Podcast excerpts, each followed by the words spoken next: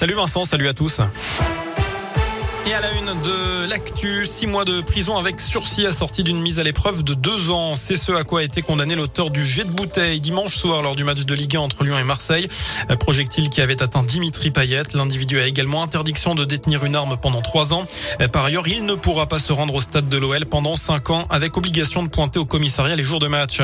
Le gouvernement, lui, s'est saisi de la question de la sécurité dans les stades.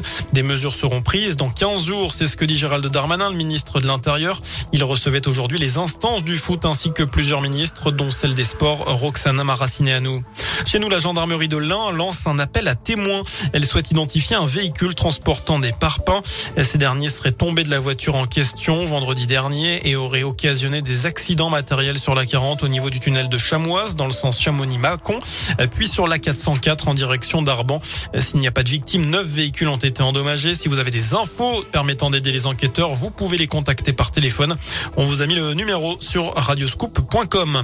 Près de 200 moutons saisis par la justice début novembre dans un élevage de Belay. L'agriculteur avait déjà été condamné cet été pour abattage illégal. La peine lui interdisant la pratique de l'élevage pendant 5 ans. Sauf que lors d'un contrôle, selon le progrès, les gendarmes et un inspecteur de la SPA se sont aperçus que l'homme continuait son activité. 188 bêtes sont donc saisies et recueillies par la SPA et une association de protection de la nature. On repasse au foot, mais côté terrain, cette fois-ci, on suivra Lille ce soir en Ligue des Champions, cinquième de la phase de groupe contre les Autrichiens de Salzbourg à 21h. Et puis chez nous, on notera la belle initiative d'Anthony Ribellin. Le numéro 6 du FBBP se mobilise pour les Restos du Cœur qui lancent leur 37e campagne hivernale aujourd'hui. Le joueur collecte de la nourriture et des vêtements chauds. Si vous souhaitez l'aider, vous pouvez le contacter en message privé par Facebook ou Instagram ou bien faire un dépôt au siège du club à Perona.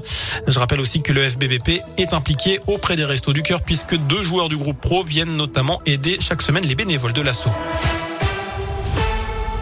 Merci beaucoup Sébastien.